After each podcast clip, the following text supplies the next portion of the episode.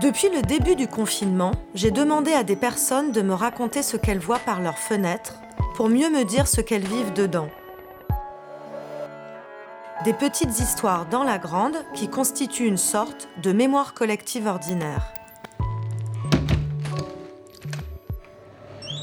Je m'appelle Sylvia, j'habite dans le 93 dans un pavillon du côté de Romainville. Et là, je vous parle de ce que je vois depuis ma fenêtre. C'est la fenêtre euh, d'un kiosque, parce que sur euh, le terrain qu'on a acheté, il y a notre maison et il y a un petit kiosque qui avait été euh, fabriqué par le premier propriétaire de la maison un ancien gendarme qui avait toujours rêvé d'être menuisier. Et son grand rêve était de fabriquer ce kiosque, qui est une pièce de 9 mètres carrés, en plein milieu du jardin, qui est très jolie avec euh, plein de fenêtres partout et, euh, une très belle charpente. Et donc je vous parle en regardant la fenêtre qui donne sur le jardin.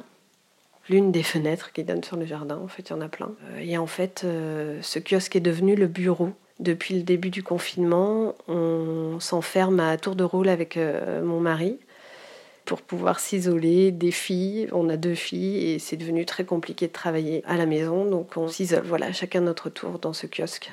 Et euh, ce qui est assez incroyable, c'est qu'on n'avait jamais remarqué qu'il y avait autant de chats qui passaient sur le terrain toute la journée. Et on les entend parce qu'ils arrivent par le toit du kiosque. Et ensuite, ils vont systématiquement faire un tour dans le jardin. C'est assez bucolique et assez inspirant pour travailler. C'est très agréable parce qu'il fait beau depuis le début du confinement. Il n'y a pas de bruit. On voit les voisins qui sont souvent dans leur jardin aussi. Euh, et en fait, euh, la semaine dernière, je vous avoue que c'était une super semaine. Je me sentais euh, vraiment calme. Je me disais que la vie devrait toujours être comme ça. C'était super agréable parce qu'il faisait beau, parce que, parce que ça faisait trois semaines et qu'on avait fini par trouver un rythme de confinement avec les filles, euh, une organisation avec l'école le matin, un petit peu l'après-midi. C'était assez chouette. Là aujourd'hui, donc début de la quatrième semaine, c'est un peu plus compliqué. C'est redevenu un peu stressant. J'espère qu'on va retrouver euh, un nouveau, euh, à nouveau un rythme agréable.